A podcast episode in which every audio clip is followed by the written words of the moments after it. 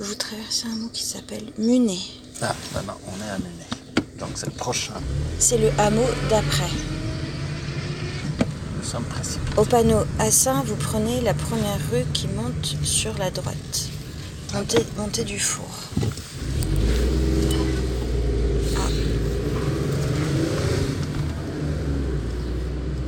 Bon, là, on est un peu perdu. Mais je vous rassure, on a fini par trouver notre chemin.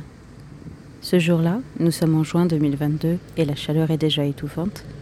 Nous sommes partis rencontrer Chloé Collin lors de la toute première exposition de l'espace photographique du Grand Colombier, qui est attenant à sa maison. Mais je laisse Chloé vous expliquer. Moi, je suis euh, photographe et je co-dirige avec mon collègue Loïc Xavier une structure qui s'appelle Blick Photographie. Euh, donc j'ai tout un travail de développement, de représentation, de création de projets artistiques. Euh, donc on met en place des projets artistiques, euh, aussi bien des résidences d'artistes, souvent dans des milieux spécifiques, à l'hôpital, en prison, en maison de retraite, et beaucoup aussi dans les structures scolaires, dans les lycées, collèges, MFR, maisons familiales et rurales, IME, instituts médico-éducatifs. donc c'est assez large. Et on utilise la photographie comme euh, un outil euh, d'expression, de lien et pour euh, co-créer avec des personnes. et ça, c'est tout un pan de l'association. et l'autre pan, c'est vraiment de soutenir et développer la, création. Donc en mettant en place des projets, on soutient aussi des artistes qu'on invite sur ces projets, même financièrement, et, qui nous aident et qu'on aide. Et voilà, on vient de créer un lieu d'exposition aussi, donc qui est aussi un des sujets qu'on va évoquer aujourd'hui. Euh, euh, l'espace photographique du Grand Colombier, dans l'idée toujours de soutenir davantage la création, donc pour accueillir euh, les artistes de notre réseau et aussi étoffer notre réseau et montrer leur travail, les exposer, les soutenir aussi par un droit de monstration, un droit de production de leurs œuvres. et, aussi pour créer un lieu de résidence pour accueillir des artistes qui viendraient créer ici. Ici, donc on est à Arvière en Valromé, plus particulièrement à Assin. Donc c'est un hameau d'une commune euh, de 600 habitants, euh, entre Lyon et Genève, euh, en pleine campagne. Dans ce dernier épisode du podcast Nos Essentiels, Chloé nous parle de ses projets, aborde ceux de son entourage, nous parle de partage, de solidarité, d'une autre vision de la vie, mais aussi d'exil, d'identité, et nous invite à penser le monde différemment. Chloé, revenons en mars 2020, au moment du confinement. Euh, moi, je peux juste revenir un peu en arrière, en février, euh, je sais que c'était en février 2020. J'étais partie avec mes collègues photographes euh, Loïc Xavier et Malika Mioubi au Kosovo pour une commande photographique de la commune de Saint-Julien en Genevois, de travailler sur la communauté albanaise de la ville on devait partir en Albanie, mais il se trouve que la communauté avec qui on a travaillé venait du Kosovo. Et on a décidé de partir euh, tous les trois au Kosovo euh, avec euh, l'association Illyria qui regroupait les, Albanais du Kosovo de Saint-Julien en Genevois. J'avais des relations juste rapides par téléphone, par internet avec ma famille, avec Dimitri. Et du coup, je les ai interrogés sur ce qui se passait en France, comment ils ressentaient les choses. Et eux, ils ont été complètement dans le déni. Non, mais non, c'est rien, c'est en Chine, non, c'est rien, ça va. Euh, c'est pas grave. Et nous, on avait de l'autre côté les autres qui étaient paniqués au Kosovo. donc c'était un climat en même temps qui était déjà un peu de, tension sous-jacente et permanente, parce que tout le monde nous parlait de la guerre, et c'est vraiment, elle était, une guerre proche. Euh, on allait voir des mémorials de personnes tuées, euh, une ambiance vraiment de guerre très présente, avec des statues de héros, mais des héros récents un peu partout. Euh, euh, et, quand je suis rentrée euh, après ce voyage en France, c'est seulement une ou deux semaines après qu'on a été confinés. et, du coup, finalement, on a commencé, donc on est rentré tout de suite. moi, je regardais mes photos. On a commencé, on était en échange avec mes collègues par téléphone, et nous, on a commencé à travailler sur une exposition qu'on devait faire justement par rapport à ce projet à Saint-Julien-Genevois, euh, qui est un gros festival, un festival mosaïque, qu'on devait exposer dans, dans, les, dans la ville, partout dans la ville de Saint-Julien-en-Genevois. Mmh. Donc j'étais en préparation de, de, ce projet et, euh, et après j'ai vécu du coup le, confinement, je pense, un peu comme euh, tout le monde, c'est-à-dire qu'il y avait une, une, tension qui était latente, qui était présente, tout le monde essayait de se renseigner, euh, tout le monde était en train de regarder des contenus un peu partout sur Internet, avec une pression pour moi que, que je sentais qui montait, qui montait, parce que on était trop derrière les, écrans et trop avoir des informations qui n'étaient pas très claires. Euh, euh, et, qui était un peu, c'était tendu. Puis on devait aussi nous s'occuper de nos enfants. On a fait aussi euh, l'école à la maison en même temps. donc j'ai deux enfants, maintenant j'en ai trois, mais j'avais deux enfants à l'époque. les deux étaient en école primaire et donc on a fait l'école à la maison avec eux. Alors le confinement ici c'était assez particulier parce qu'on est quand même chanceux comme euh, tu peux le remarquer. Euh, on est au bord de la forêt, euh, donc on est à 100 mètres de la forêt, on est au pied du Grand Colombier.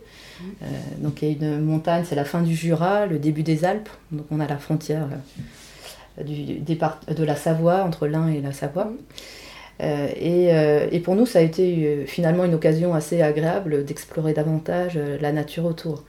Donc il est vrai qu'il y avait des limites de distance, mais ça veut rien dire ici, parce qu'on arrive, on est dans la forêt, euh, il n'y a personne en fait.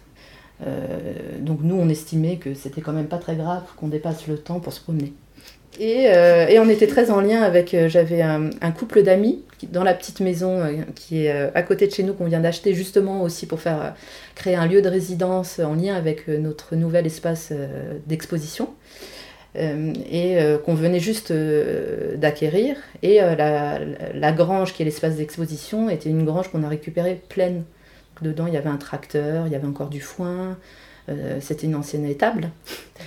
Et il y avait énormément de matériel, c'était plein à rabord, c'était sale. et, on accueillait donc dans la, petite maison qui était en lien avec cette grange une amie qui a fait la même formation photo que moi à Blue, à Lyon, qui s'appelle Florence Galland, et qui vivait à ce moment-là en Iran. Euh, et euh, qui est passionné d'Iran, qui a fait tout son travail photographique euh, autour de l'Iran et de son errance du voyage. Donc elle, elle était en voyage. et il se trouve qu'elle a rencontré un Iranien, ils, ont, ils ont vécu ensemble, et c'était pas vraiment accepté parce qu'ils n'étaient pas mariés, et donc ils ont eu peur à plusieurs reprises, parce que des, des personnes sont venues les voir en, en, leur faisant peur, en leur disant vous n'êtes pas mariés, vous n'avez pas le droit d'être ensemble. Et ils ont demandé à se marier en Iran, et ils se sont... Euh, et ils n'ont pas eu l'autorisation. Euh, donc ils sont venus en France, euh, vraiment, c'était pas prévu, ils devaient venir en vacances, ils sont restés en France. et mon amie, la Florence, cherchait justement, elle avait envie de retourner vivre à la campagne, elle cherchait un endroit, et elle avait juste vu des dessins que j'avais fait de chez moi. J'avais une période où je faisais beaucoup de dessins à l'encre de Chine sur un projet que je fais autour de la forêt, qui mêle justement photographie et dessin. Elle avait vu des dessins, elle m'a dit ah, ça a l'air vraiment chouette chez toi. Euh, et je cherche un endroit pour vivre, est-ce que tu, as une idée? Et, euh, je l'avais j'ai rencontré aux rencontres d'Arles de, la photographie, je lui ai parlé de, la petite maison qu'on venait juste d'acquérir et elle m'a demandé est-ce que je pourrais venir euh, habiter chez toi le temps de me retourner, de, vivre en France? Et il se trouve qu'elle est arrivée, son mari est arrivé d'Iran parce qu'ils se sont mariés en France dès qu'ils sont arrivés. Euh, et ils se sont installés là. Donc lui, c'est la première fois qu'il venait en France, qu'il quittait l'Iran, et il arrivait où euh, En plein milieu de la campagne, en France, en plein confinement. Euh, et il n'a pas pu du coup retourner voir sa famille pendant un an, un an et demi avant de retourner en Iran. et donc on s'est retrouvés avec eux en voisins, donc voisins collés, et avec d'autres amis qui ont une maison juste au-dessus, qui venaient de faire construire une, une maison écologique, qu'ils avaient fait construire aussi de manière participative, dont une amie qui est artiste, peintre, plasticienne, euh, et qui travaille beaucoup euh, en lien avec l'environnement, la nature, les énergies, et qui faisait tout un travail en lien aussi avec le, localement avec la forêt. Et elle m'a demandé, elle m'a dit, est-ce que je pourrais exposer dans ta grange? Donc là, le, projet de lieu d'exposition n'était pas encore, je l'avais en tête en me disant, ah, ça pourrait être une bonne idée, mais il n'était pas encore très précis. Euh, et elle m'a demandé, euh, et je lui ai dit, mais écoute, tu vois l'état de la grange euh, pourquoi pas, c'est une bonne idée, puisque je l'avais en tête, cette idée, mais ça va être un gros travail. Donc ça va être dur de caler une date, de caler... mais dans l'idée, pourquoi pas et, elle était très partante, elle m'a dit, mais on va, on va faire ça ensemble, on va, on va s'occuper de la grange ensemble. et on a mobilisé, elle, est aussi très forte pour mobiliser les gens autour. et on a mobilisé tous les amis, les voisins, pour vider cette grange, pour organiser une exposition. Pendant le confinement, donc souvent on se retrouvait entre voisins de, dehors, dans le, dans le jardin. et on était très en lien parce qu'il y avait beaucoup de solidarité en fait dans le village. Il y a eu un lien important euh, et euh, les voisins d'au-dessus étaient sur un projet de, coup, de créer des jardins partagés dans leur jardin euh, et tout un projet autour de la permaculture. Ils travaillaient aussi, ils ont travaillé en lien avec une ONG qui s'appelle à, Genève, autour du, bonheur, de la recherche du bonheur et du travail collectif pour rechercher le bonheur. Et leur maison, c'était le résultat de, ce travail. Et ils nous ont aussi sollicité parce que euh, cette ONG faisait des vidéos pour voir comment se passait le confinement un peu partout dans le monde.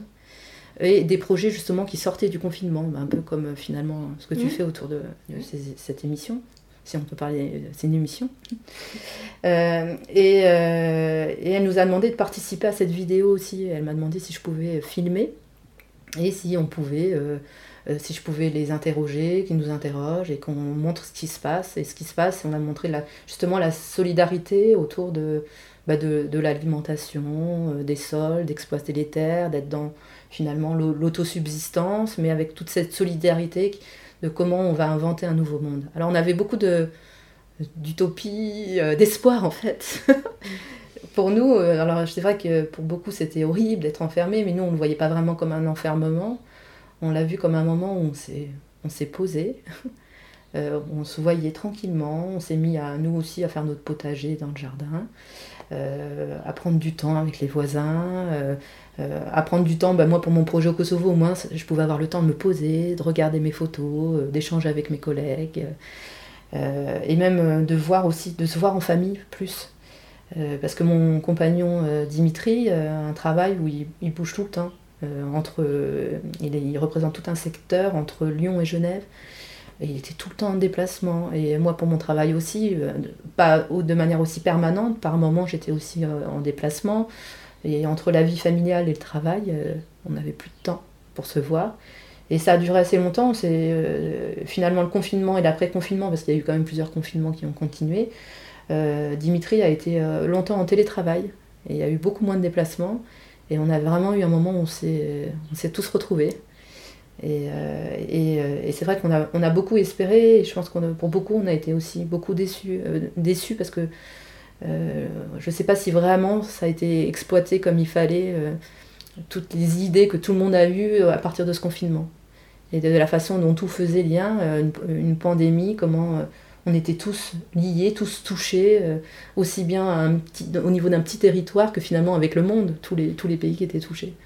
C'était une belle occasion de repenser le monde aussi. Tout le confinement, on, on a vraiment, euh, on s'est orienté sur le petit film dont je te parle, qu'on a fabriqué donc avec ma voisine qui s'appelle Stéphanie Caldi. Euh, et on a créé ensemble, on a fait même avec Florence et Ali, donc qui sont les amis qui habitaient dans ma petite maison aussi. Euh, où on a, tourné des scènes, où, euh, parce que Florence et Ali ont été plantés euh, des pommes de terre chez, Stéphanie, on a partagé le potager ici, et en même temps on préparait l'exposition pour Stéphanie. et pour préparer l'exposition pour Stéphanie, j'ai aussi fait un film où je l'ai filmé en train de créer. et elle, a travaillé aussi avec un, artiste sonore qui est assez particulier, qui est quelqu'un qui vit dans la forêt. Euh, et qui euh, vit dans une tente, euh, qui n'a pas de chaussures, qui marche, qui n'a pas de véhicule. et qui marche seulement, et qui donc crée avec du bois ses instruments dans la forêt. Et ils ont un lieu où justement il a, créé un espace dans la forêt où ils allaient créer. sachant que hum, Stéphanie est aussi géobiologue et elle se met en lien avec les énergies, et, lui aussi par le son se met en lien avec les énergies. Et donc c'est tout un travail alors qui peut paraître assez étrange parce que moi au début ça me, ça me semblait étrange venant de Lyon. Euh, je suis arrivée ici, les gens ont une relation très forte avec l'environnement naturel. Euh, et euh, on en vient même à l'exposition qu'on est justement en train de présenter en ce moment en bas, dans l'espace photographique du Grand Colombier. c'est le lien avec les pierres, les minéraux, avec la forêt. Et ça a été justement ce qui m'a guidée aussi vers l'idée de la première exposition officielle de l'espace, c'est-à-dire avec une programmation que l'on crée nous, et parce qu'on a débarré par une programmation de, de voisinage, on va dire.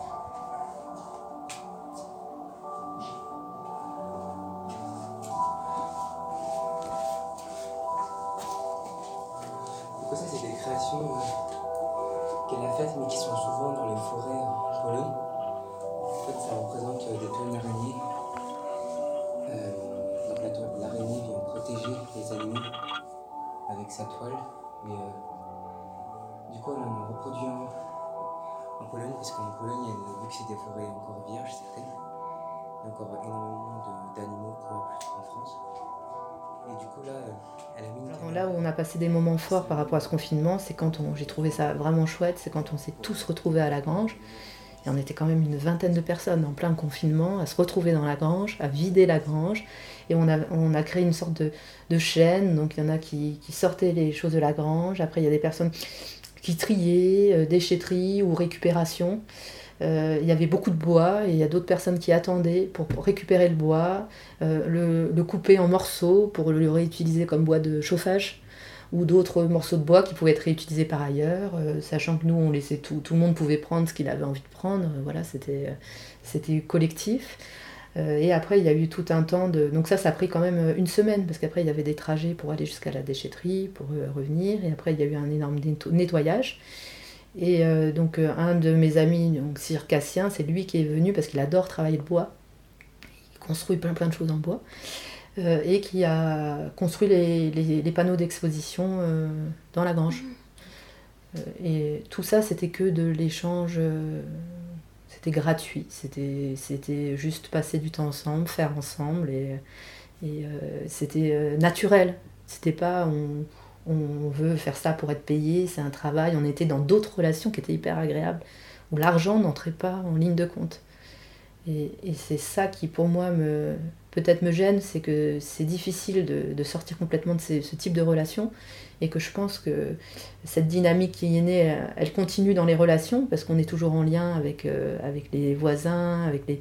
mais, mais c'est différent parce que on a, tous été surpris par le quotidien qui revenait et par le travail qui revenait. Et, c'est difficile de garder le même type de relation parce que c'est une question de, temps. On n'a plus le temps.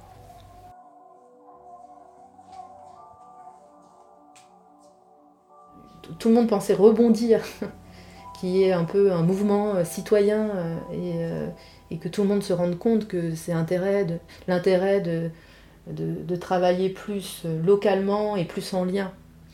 Je, pense qu'il y en a encore qui le pensent, et qui, mais j'étais, j'étais assez âpre, moi, avec les dernières élections. avec la montée de Marine Le Pen, alors moi j'ai été assez choquée parce que justement je trouve qu'on a pris une mauvaise direction.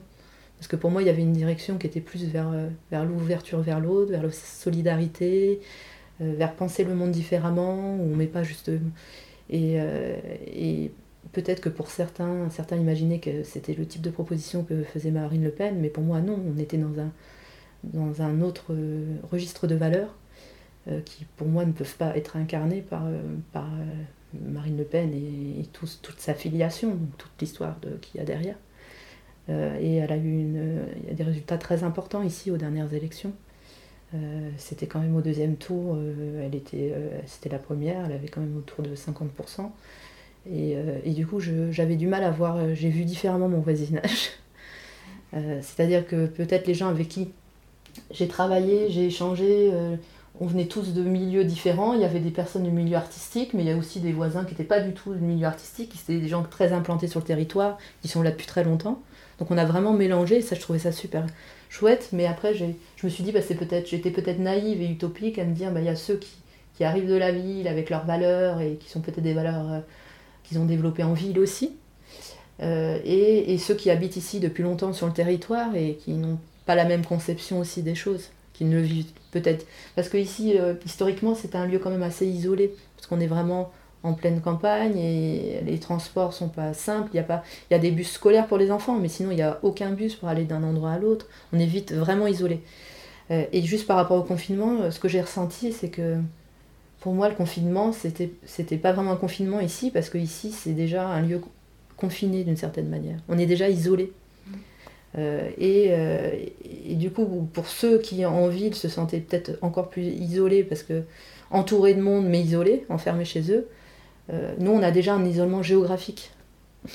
en termes de dynamique intéressante sur le territoire qu'il y a eu d'autres, c'est une autre association avec qui je travaille beaucoup, qui s'appelle Entre autres, euh, qui est dirigée par deux personnes qui sont vraiment très intéressantes, qui sont des personnes qui au départ travaillaient euh, dans la diplomatie, les relations internationales, et qui ont été très déçues de, ce milieu et qui ont créé leur propre association sur le territoire, où c'est une, association euh, d'éducation populaire, et leur idée c'est de, vraiment de créer le lien aussi entre les habitants. elles sont présentes depuis plus longtemps, ça fait dix ans qu'elles sont sur le territoire, elles ont fait venir plein de monde ici. Euh, et euh, elles ont mis en place tout un projet qui s'appelait Budget Monde. Euh, et c'était en plein confinement. Il se trouve que c'était en plein confinement. Et ce projet Budget Monde, c'était parler des migrations, des mouvements sur ce territoire, pour justement échanger sur la question des migrations. pour dire que ici, comme ailleurs, il y a toujours eu des personnes, des étrangers qui venaient d'ailleurs, qui sont arrivés ici. Il y a toujours eu du mouvement et que, et que ce mouvement continue. C'est quelque chose de. Euh, et elles ont fait donc tout un projet euh, où elles ont créé une, cabane sonore en lien avec euh, les cabanes de charbonniers qu'on trouve ici dans la forêt. Il y a une période où il y a beaucoup d'Italiens, parce qu'on n'est pas très loin d'Italie, qui sont arrivés ici et qui ont beaucoup travaillé comme charbonniers dans, dans, les forêts. Donc on trouve encore quelques cabanes et donc elles ont fait appel à une artiste plasticienne qui a créé une cabane en référence à ces cabanes de charbonniers. Euh, et, une autre artiste sonore a fait des interviews euh, de personnes pour parler de leur histoire, des histoires. Elles ont créé un, musée euh, éphémère d'Ambelé, elles ont loué une ancienne librairie. Et, pendant finalement presque tout le confinement, il y avait ce musée éphémère qui était, ouvert, donc qui a été fermé une grosse partie du temps parce qu'elles n'avaient pas le droit. Mais dès que c'était un peu possible, parce qu'on a dû jongler, elles ont pu créer plein de rencontres, un événement. Et euh, elles m'ont invité aussi à un moment donné pour exposer euh, un travail que, euh, sur ma famille qui s'appelle Traumland. qui est un travail autour de, de, mon fantasme, on peut parler de fantasme autour de mes origines, de ma famille qui vient de, de, Tunisie, une partie de ma famille qui vient de Tunisie, et je suis jamais allée en Tunisie, mais il y a toute cette histoire de la Tunisie qui est sous-jacente dans mon histoire familiale, euh, et qui est à la fois finalement un pays que, dont je rêve, qui est rêvé parce que je ne le connais pas, et qui est un pays, donc Traum, c'est le rêve euh, en allemand, et euh, la référence aussi au trauma, au traumatisme, parce que c'est le traumatisme de l'exil. Donc elles m'ont demandé d'exposer ce travail, parce qu'effectivement ça faisait sens par rapport à la thématique du coup de ce musée éphémère. L'exposition a eu lieu et, et il y a eu des choses qui ont ça a donné lieu à un autre projet que je viens de terminer justement.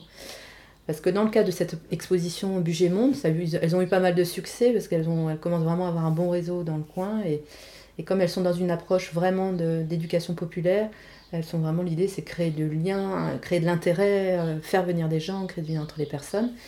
Euh, et il y a une femme qui, pendant une des rencontres donc, de Budget Monde, parce qu'elles organisaient des jeux, des, plein de choses très très différentes en fait, mais euh, elles ont réussi à travers plein d'événements à toucher plein de monde. Et il y a une dame qui est arrivée un jour avec euh, une valise. sachant que ce que je disais pas, c'est que le, le projet Traumland, ça fait partie d'un autre projet plus large que j'appelle Valise ouverte.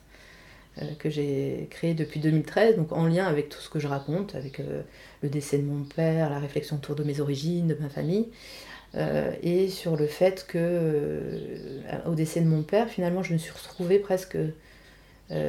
comme il, était remarié avec une femme avec qui j'ai des bonnes relations, mais toutes ses affaires sont restées dans la maison où il était, et j'avais rien de lui, j'avais pas de, il manquait quelque chose. Euh, et du coup, j'étais, je sentais que j'étais en quête de quelque chose de matériel, de quelque chose de plausible, de, tangible. Et, euh, et, euh, et j'avais pas non plus vraiment beaucoup de photos, donc j'ai commencé aussi à chercher, à chercher des photos, à chercher des choses. Et, je suis rentrée aussi dans une réflexion, à interroger un peu toute ma famille sur la, photo.